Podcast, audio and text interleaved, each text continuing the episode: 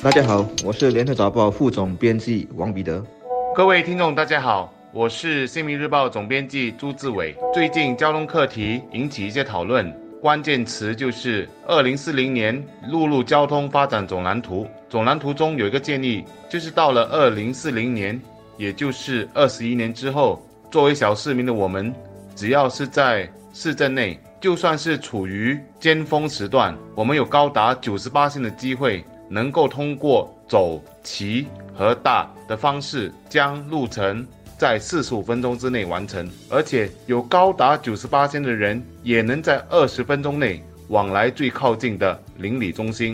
这个总蓝图是一个不断的在更新的计划。上一回一种蓝图在二零幺三年制定，规划的目标是二零三零年。那么时隔六年，这次你意中的蓝图把时间点再往下推到二零四零年。那么为了制定这个总蓝图，陆路交通管理局的一个十五人的咨询小组，过去几个月都在征询意见。那么方式包括举办研讨会，啊，开展网上调查等等。那么参与整个咨询活动的，包括公众、业者。学者、政府的政策制定团队，还有工会等。那么，全国交通工友联合会这一次就代表了交通工友，从他们的角度为总蓝图提出他们的建议书。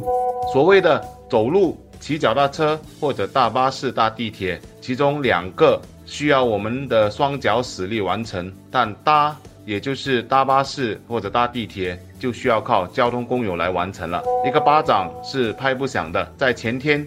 全国交联会执行秘书杨义才就又提成了一份建议书，主要是针对改善交通工友工作环境、确保他们的安全与健康、协助他们为业内转型做好准备，以及加强乘客对他们的支持等四大方面。他说，一流的交通系统需要一流的工作团队，而他们提上去的建议就是在支持员工有效的执行全天候的工作。确保我国巴士与地铁服务能够获得完善、保修且有效的运作，也能为乘客提供最好的乘车体验。我觉得这些方面都很切题，也都很值得我们花心思去一一改善，或者未雨绸缪、做足准备的工作。例如说，在啊制定和检讨服务标准时，得考虑到公交员工是否有充足的休息，这点确实很重要。毕竟司机如果太疲劳，警觉性下降，难免有安全的隐患。而这个安危和啊风险牵涉到的不只是司机而已，还包括整个搭客群体。那么所提到的说地铁隧道应该有更好的通风和照明，同样的这种关乎职场健康和安全的问题，不只是在照顾司机，也是给了搭客更大的安全保障。声明中有一段话，其实打动了我。那段话就是：较健康的员工才是较开心的员工，从而会是更有效的员工。而我可以再补充的一句是：一个开心的员工，能为自己和别人都带来正面的力量，也能使人心不乱，这会减少很多不必要的纠纷。在这里，我可以分享一下自己这些年来大巴士上班的经验。坦白说。在四五年前，大巴士对我而言并不是一件舒服的事，因为我总会听到巴士司机不断的在催促人往后移，让别人可以上下车。一些司机的语气并不是太友好。但这几年来，我的大巴士经历大大的改观了。不仅上车时司机会向我们说声早安，有的还露出灿烂的笑容，连催促人群往后移动的语气都非常的友善。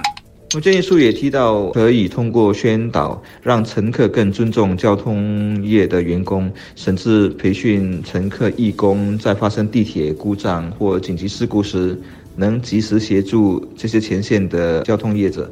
我是挺赞成的。我觉得公交是众人的事，要把它办好，就必须动员社会的集体力量。那些不讲理、粗暴的搭客，当然是极少数的人。